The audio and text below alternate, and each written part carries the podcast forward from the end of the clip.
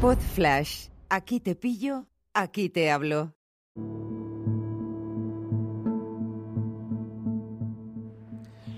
Hola a todos, ¿qué tal? ¿Cómo estáis? Bueno, menudo éxito el capítulo anterior sobre el tema de la jornada escolar y siento decirte que va a dar un poco de lo mismo, ¿no? Porque a lo largo de estos días han ido pasando cosas y he ido hablando con gente.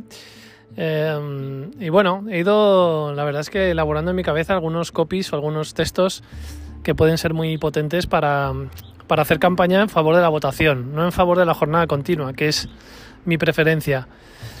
Pero creo que hay una idea fundamental y es la de... mm, Bueno, te la digo al final, venga. Lo que ha pasado es que el AMPA del colegio, eh, que hace unos meses me pidieron que fuera a votar para que salieran elegidos, me pidieron por favor que fuera a votar para, para votar a su candidatura, pues eh, bueno, yo fui a votar, que es lo, lo normal, es lo habitual, ¿no? Es lo sano en una democracia, en un proceso participativo, en un colectivo como puede ser un colegio. Me pareció lo más normal del mundo y sinceramente en lo más, lo más profundo de mi corazón pensé, bueno, supongo que, que cuando haya que votar la jornada escolar, pues me devolverán el favor sin demasiado esfuerzo, ¿no?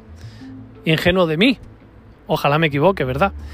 La cuestión es que el otro día recibimos un correo del AMPA, de la asociación elegida con los votos, entre ellos el mío, en el que había, bueno, pues un asunto bastante poco afortunado. Eh, lo sentimos, pero tenemos que sacar el temita, como si fuese algo apestoso, el tema de la jornada continua, y se metía en el mismo saco a la gente que vota, vote lo que vote, y a los que no votan. Y entonces aquí es cuando llega mi eh, mi eslogan, ¿no? Y es que eh, llevamos años en el colegio, sobre todo el año pasado, que nos quedamos, bueno, te voy a decir unas cifras. El año pasado pues, mm, votó en nuestro colegio el 64,95% de eh, la gente que podía votar. 64,95%. La votación no fue válida. Bueno, 64,95%. 300 y pico votos a favor de la jornada continua y 22 en contra. La votación no salió adelante por una sola razón. Porque faltaron 8 personas para llegar al 65% del electorado. Así de absurdo, así de injusto. ¿Qué pasó el año pasado?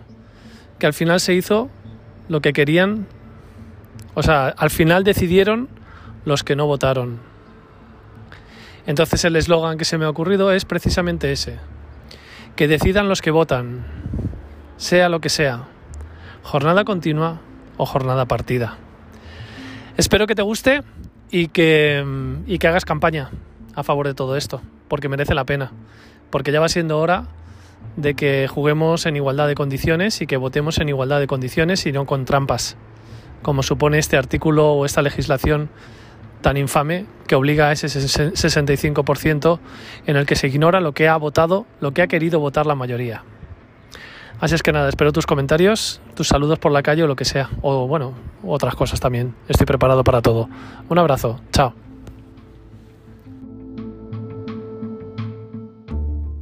Una producción ático de podcast